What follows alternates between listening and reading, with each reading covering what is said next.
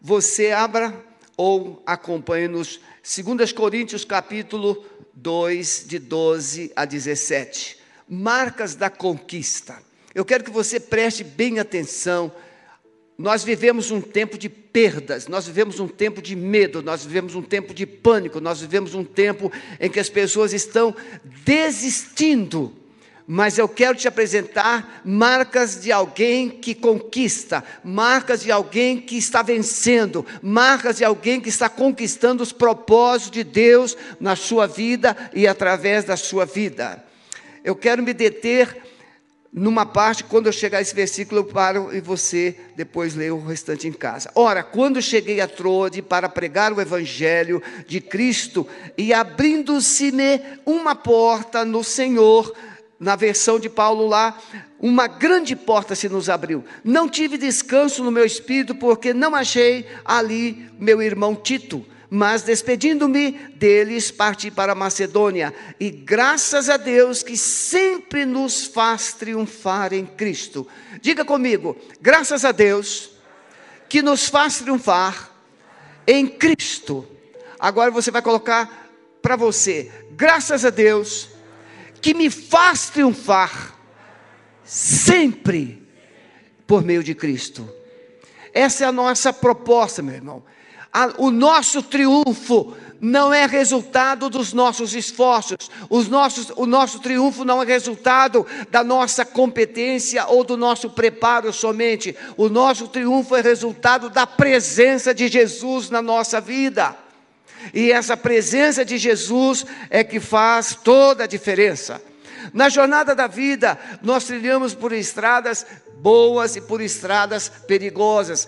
Você pode agora, se você fizer um exercício na sua memória, você vai lembrar de bons momentos, você vai lembrar de maus momentos, você vai lembrar de conquistas, você vai lembrar de perdas, você vai lembrar de momentos que você foi aplaudido, você vai lembrar de momentos que você foi criticado, perseguido, injustiçado, enfim, a nossa vida é como sal e açúcar. A nossa vida é como doce e amargo. Não é só doce. A vida cristã, ou na vida cristã, quando nós aceitamos a Jesus, a ideia, o pensamento, a perspectiva é: agora tudo vai bem. E nós cantamos até uma música antiga: com Cristo no barco, tudo vai bem. E vai bem mesmo, mas o barquinho se depara com tempestades. O barquinho é sacudido em determinados momentos da trajetória. Mas se Cristo está no barco, o barco tem garantia que chegará do outro lado. Ele vai chegar. Na vida cristã é assim também. Aceitamos a Jesus e a gente tem aquela ideia, agora o diabo está debaixo dos meus pés e agora eu vou vencer, eu vou romper, mas de repente momentos surgem e nós somos sacudidos, nós somos ameaçados, nós somos encurralados, nos deparamos com tantas coisas. Paulo foi um líder cristão, talvez o maior líder cristão de todos os tempos um apóstolo extraordinário, avançou, conquistou, rompeu, mas Paulo enfrentou as piores lutas que um ser humano podia enfrentar. Ele vai dizer aos coríntios: abismos, perseguições, frio, sede, fome. Passou tempos em jejuns forçados, prisões, açoites. Três vezes Paulo levou 39 varadas que era o limite do ser humano. A trajetória de Paulo foi tremendamente vitoriosa, mas a trajetória de Paulo se deparou com circunstâncias das mais adversas e difíceis possíveis. Mas é ele que vai escrever aos Coríntios, uma das igrejas mais difíceis que Paulo orientou, fundou, doutrinou, que em Cristo pela graça de Deus, nós somos sempre levados em triunfo por meio de Cristo. Nesse capítulo 2 de 2 Coríntios, meus irmãos, Paulo trabalha muito perdão, é uma outra palavra que virá. possivelmente. Por quê? Porque Paulo, na primeira carta, ele foi muito firme, foi muito contundente, e os coríntios ficaram um pouco tristes, e surgiu na igreja de Coríntios um grupo opositor a Paulo. E Paulo então vai encorajar a igreja a perdoar aqueles líderes que ele chama de falsos líderes. Paulo diz: se vocês perdoarem também eu, para que Satanás não leve vantagem sobre nós guardar mágoa, guardar tristeza, guardar amargura no coração, você está perdendo de, antes de começar a jornada 50% de possibilidade de vencer. Gente amargurada, gente vingativa, gente crítica, gente ferida, tem poucas possibilidades de vencer. Então, Paulo encoraja a igreja a perdoar Encontramos também em Paulo marcas de um vencedor. Nós vamos pegar em, em, Filipenses capítulo 3, versos 13 e 14. Encontramos na vida de Paulo, na jornada dele, marcas de um vencedor. A primeira marca que ele vai mostrar em Filipenses 3 é de um cristão, de um líder insatisfeito. Mas, pastor, isso é marca positiva? É.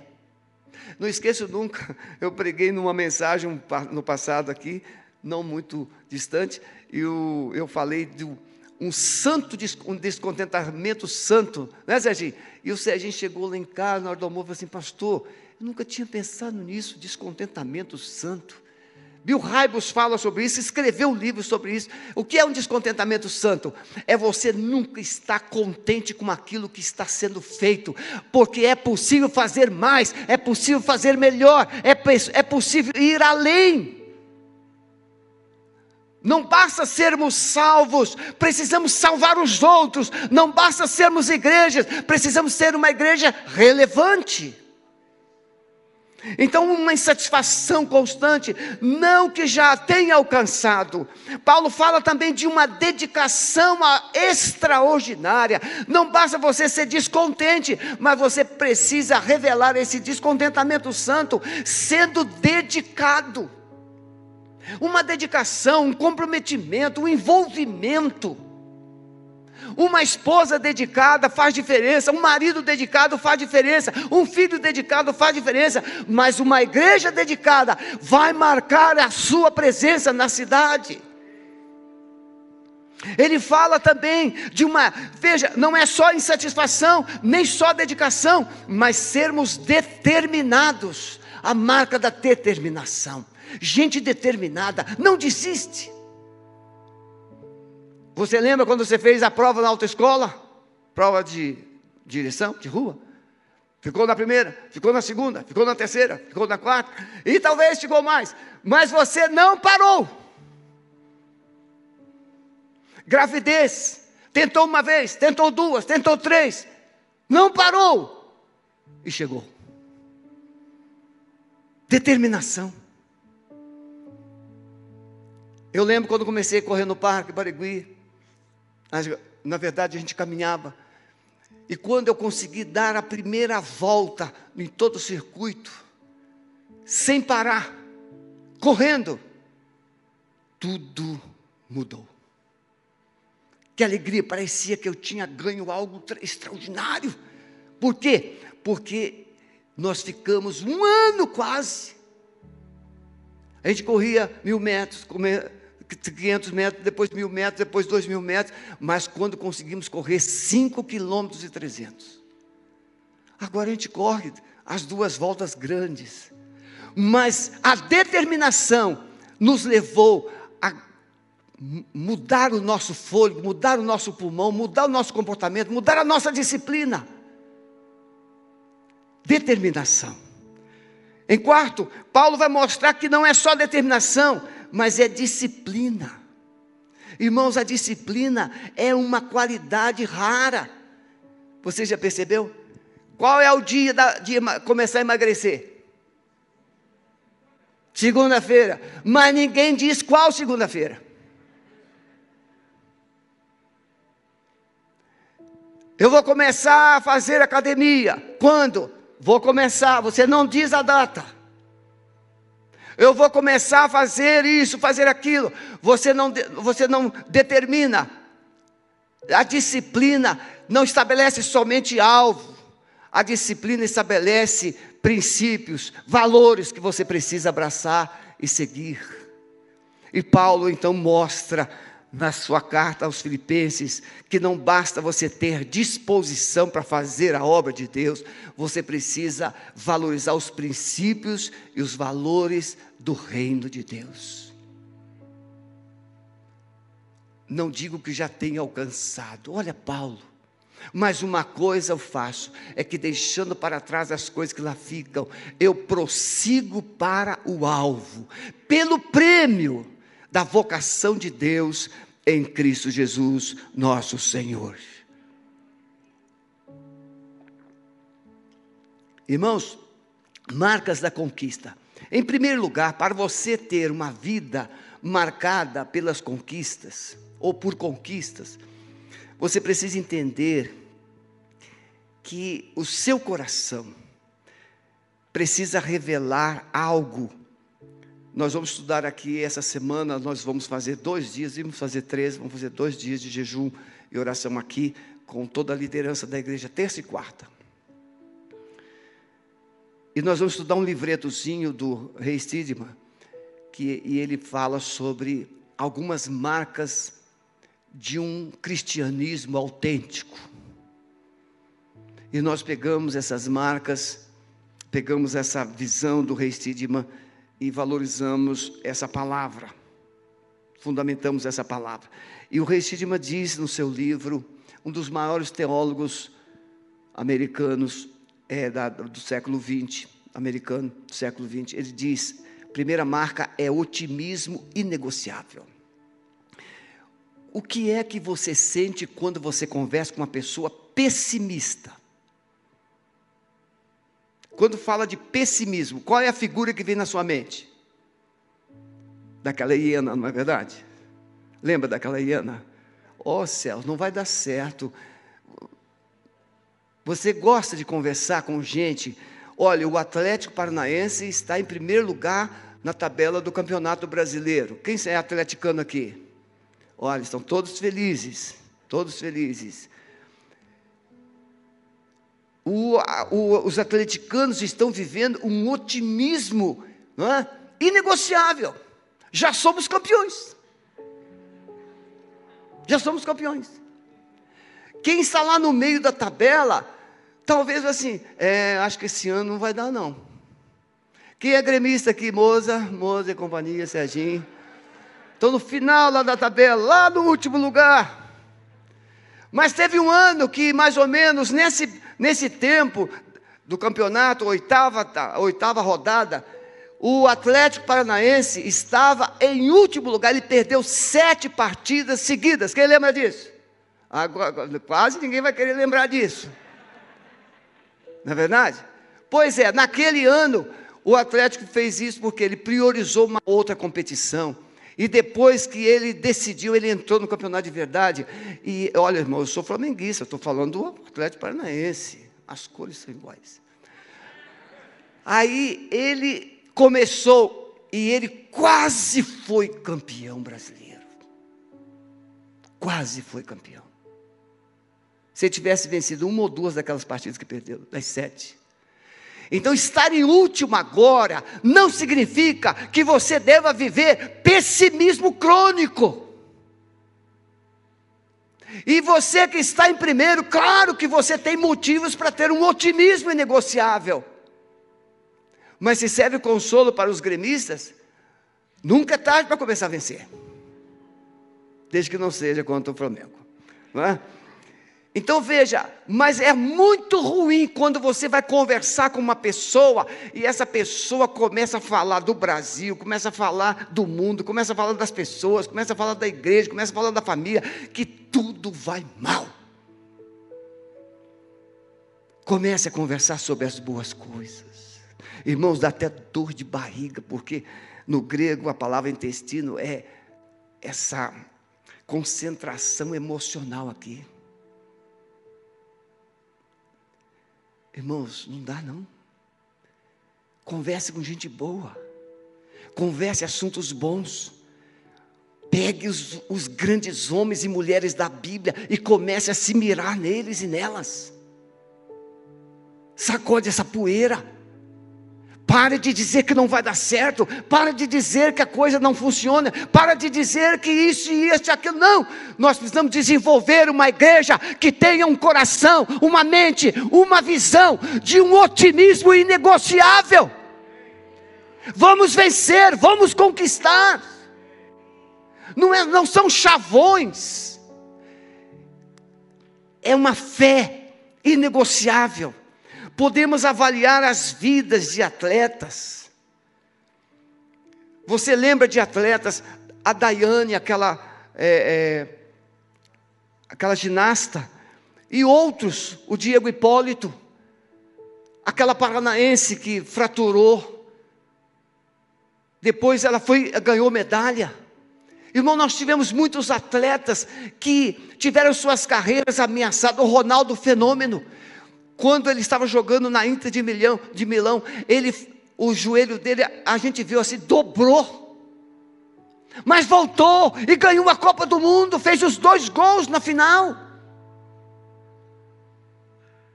Quantas pessoas tiveram que pagar um alto preço para recuperar a forma, para recuperar o ritmo, otimismo. E o otimismo é você olhar o alvo e não as circunstâncias, irmãos. Quando eu me olho no espelho, está pensando que eu vejo um homem de 67, vou fazer agora em, 60, em setembro 67 anos. Você acha que eu olho um homem de 67 anos? Não! Eu vejo o Sebastião de 25. A minha mente tem 25. O corpo não obedece tanto, mas a mente tem. Você pensa que eu vejo alguém feio? Não, eu me acho lindo. É se você não acha, é problema teu. Você tem que ter otimismo. No início da pandemia eu perdi 6 quilos, estava com 78, fui para 72. E para quem tem esse peso faz toda a diferença. E eu determinei, vou recuperar esse peso. Comecei a comer melhor, correr menos, disciplina para dormir bem. E semana passada eu pesei 78,2. Otimismo. Você não, pode, não precisa ficar com a cabeça de doente, você precisa ficar com a cabeça de curado, ainda que o seu corpo esteja parcialmente doente. Vocês que são médicos, quando o paciente tem uma mente de gente boa, curada, os remédios funcionam 50% mais, não é verdade? Quem aqui é médico sabe. Os médicos sabem se o paciente tem esperança de viver. Os remédios fazem efeito mais rapidamente. Agora, se o paciente não quer viver, o remédio não faz efeito. Otimismo. Mais cinco minutos. Precisamos entender que a vida cristã é também comparada a uma corrida de um vencedor. Quando John Pato, um grande missionário, John Pato foi é, desafiado e ele aceitou o desafio de ir para as Ilhas Hébridas no Pacífico. E lá eram ilhas de canibais. Quando ele estava se preparando para ir, o senhor Dixon estava numa reunião. Esse senhor Dixon disse assim: Ô oh, John, você sabe que lá é ilha de canibais, você vai acabar sendo comido pelos canibais. Ele olhou para o senhor e falou assim: Vejo que o senhor já está de idade avançada. E brevemente o senhor será chamado por Deus. Mas esse corpo vai ser comido pelos vermes. Eu vou para Ilhas Hébridas. E pode ser que eu seja comido pelos canibais. Mas antes de ser comido pelo, pelos canibais, vou ganhar muitos deles para Jesus. Valerá a pena ser comido pelos canibais antes de ser comido pelos vermes. E ele foi e construiu a casa dele sobre os ossos dos missionários que antecederam o casal. Ele não foi comido pelos canibais. Aliás, ele ganhou a tribo inteirinha para Jesus. Ele decidiu furar um poço que naquela, naquela ilha não tinha água potável, é só água de coco. E ele decidiu furar um poço. Depois de muitas tentativas, muitas tentativas, ele conseguiu furar um poço, e o poço ficou tão fundo que no começo os índios ajudavam a furar. Mas depois o poço ficou fundo, os índios não viam o fundo, os índios ficavam com medo de vazar a terra. E aí ele furou sozinho, descia, subia. E quando tirou água potável, que o chefe da tribo provou e era água potável, o chefe da tribo disse que o Deus do John era melhor do que o Deus da tribo, porque ele deu água boa. E quando o chefe se converte, a tribo toda se converte. Uma bela noite, a tribo ainda não convertida cercou a cabana de John Pato para matá-lo. E ele pegou a espingarda e apontou para os índios. E o Espírito Santo falou assim: Eu não trouxe você aqui para matar, eu trouxe você para salvar. E ele orou. E de repente houve um silêncio. Naquela, naquela semana que o chefe se converteu, ele disse: Chefe, me tira uma dúvida. Aquela noite que vocês cercaram minha cabana e vocês queriam me matar, e de repente vocês se silenciaram. O que, que aconteceu? Nós não sabíamos que você tinha tantos amigos soldados. Uma fé inegociável, uma visão, um otimismo incansável. Meus irmãos, você pode dizer que não vai conseguir, mas eu digo que eu já consegui. Eu lembro, irmãos, quando eu estava sentado lá, naquele cantinho dessa galeria, isso aqui era tudo concreto, isso aqui estava tudo cheio de madeira, e eu chorei naquele cantinho lá, dizia: Senhor, um dia eu vou olhar e verei esse templo lindo, lotado de almas. Você não tem noção quanto custou, você não sabe o preço que foi pago, mas hoje centenas de pessoas têm passado por aqui, têm sido ganhas para Jesus. Por quê? Porque alguém pagou o preço, um preço de um otimismo inegociável. Você precisa determinar onde você quer chegar. Entender, irmão, que a vida cristã é um sucesso constante.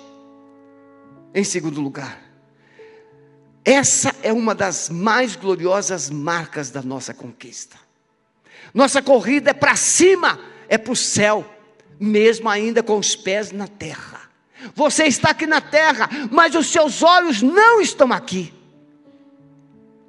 O escritor aos Hebreus diz: deixando para trás as coisas, né, é, o, todo o embaraço, a, a, o pecado que nos assedia, mas eu corro olhando para Jesus o Jesus que está no trono está nos esperando. Estevão, quando foi morto, apedrejado, ele disse: Eis que eu vejo os céus abertos e o Filho de Deus em pé. Estevão viu Jesus em pé, esperando. Por isso ele teve coragem de dizer: Pai, perdoa-lhes, não lhes impute esse pecado.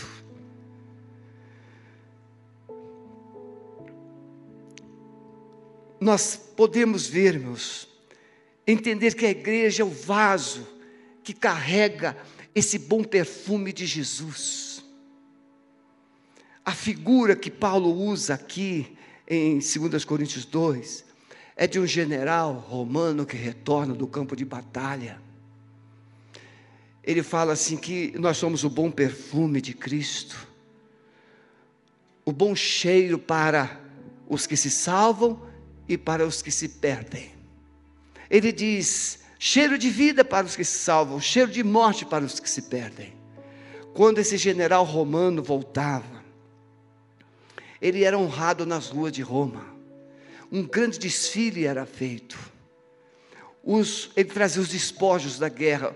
Os soldados ou as pessoas que ele havia conquistado vinham na frente. Esses, esse grupo da frente era aqueles que seriam levados para o templo de Júpiter, lá seriam perdoados, e eles retornariam para a sua nação e lá governariam em nome de Roma. O grupo de, que viria de prisioneiros atrás era o grupo que seria sacrificado e morto, porque não era um grupo confiável. Então Paulo diz que nós somos o bom cheiro daquilo que se salva, ele se referia ao grupo da frente. Nós somos o bom cheiro para aqueles que se perdem, aqueles que vão serão sacrificados. O evangelho, irmãos, ele é poderoso. ele é pregado. Uns crerão, outros não. Mas ele tem uma mensagem de salvação.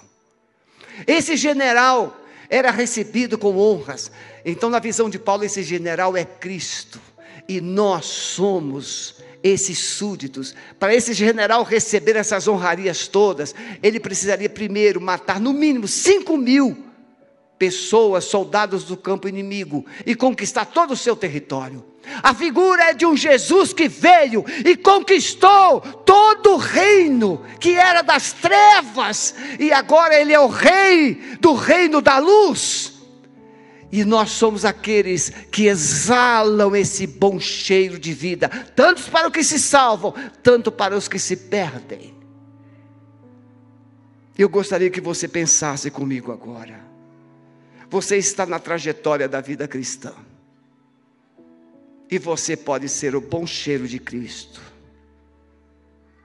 Pastor, minha vida está difícil, muito difícil. O choro pode durar uma noite, mas a alegria vem pela manhã. Quando você olha para o Brasil, há menos de dois meses, parecia que era impossível. O Brasil já está vacinando as pessoas de 40 anos. E cremos que até desse setembro nós teremos toda a população vacinada. O Brasil foi rotulado como aquele que mais iria sofrer na pandemia. E agora os órgãos internacionais estão dizendo que o Brasil vai crescer 6,5. Não somos nós que, que estamos dizendo, são os organismos internacionais. O Brasil até abril estava com 40 bilhões de dólares de saldo comercial. Mais de um milhão de novos empregos em plena pandemia. Todos os aposentados já receberam o 13 terceiro esse ano. Todos eles. Sim, o choro pode durar uma noite mas nós cremos que o Brasil tem um amanhecer. O choro vai durar uma noite, mas a alegria vem pela manhã. Fique em pé, vamos cantar essa música. Vamos cantar esse louvor. Eu quero que você saia daqui nesta manhã decidido a revelar marcas da conquista na sua vida. Pare de ser um pessimista, passe, pare de ser um derrotado, passe, pare de ser alguém que semeia somente fracassos e comece a anunciar um reino que já é mais do que vencedor pelo poder do nome de Jesus. Aleluia. Feche os seus olhos um minutinho. Marcas da conquista. Otimismo não é a sua dor ou perdas, não são os obstáculos. O seu otimismo está em uma pessoa, Jesus. É por isso que Paulo era otimista, porque ele sabia que para ele viver é Cristo e morrer é lucro. Otimismo você não precisa viver controlado pelo medo, pelo pânico ou pelas incertezas. Você precisa viver sendo controlado pelo Espírito Santo de Deus. Conquista, vitória, uma vitória constante. Você deve avaliar a sua vida a partir da salvação e não dos privilégios. Não é o que você ganha aqui, é o que você já ganhou em Cristo. Uma pessoa que foi curada de Covid, depois de ficar entubada, depois de passar por situações das mais adversas, sabe muito bem o que é voltar a viver. O pastor Everton, ele ficou com 80% comprometido. Pastor Erickson, 95% comprometido. Mas os dois estão em casa. A perspectiva da nossa vida ou a perspectiva das nossas conquistas não estão fundamentadas nas circunstâncias, mas na pessoa de Jesus. E eu termino dizendo que tudo isso que eu falei, se estiver presente na sua vida, vai produzir um impacto. O pessimista produz um impacto catastrófico. O pessimista rouba de você quaisquer perspectivas. O pessimista não te sinaliza esperança, mas o conquistador, o vencedor, o otimista, ele produz um impacto por onde ele passa, e essa é a igreja que Jesus precisa nesses dias maus. Uma igreja não de utopias, mas uma igreja que impacte as pessoas com uma esperança eterna. A minha esperança não está em um governo. A minha esperança não está em um homem, a minha esperança não está centrada em circunstâncias, a minha esperança está em um Deus que se fez homem e, como homem, mostrou que é possível ser mais do que vencedor. Mas graças a Deus que nos dá vitória por nosso Senhor e Salvador Jesus Cristo. Eu quero fazer um apelo a você. Você pode não estar até vivendo pessimismo. Você até está conquistando alguma coisa. Mas eu quero desafiar você a fazer diferença. Impactar.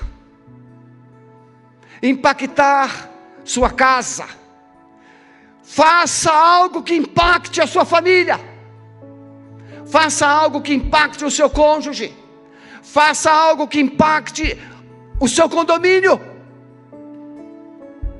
Faça algo que mude o que está em sua volta.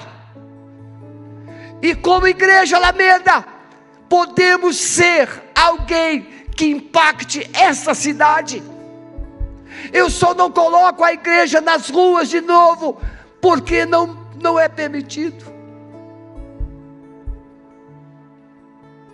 Eu me lembrava com a Sueli hoje no café da manhã.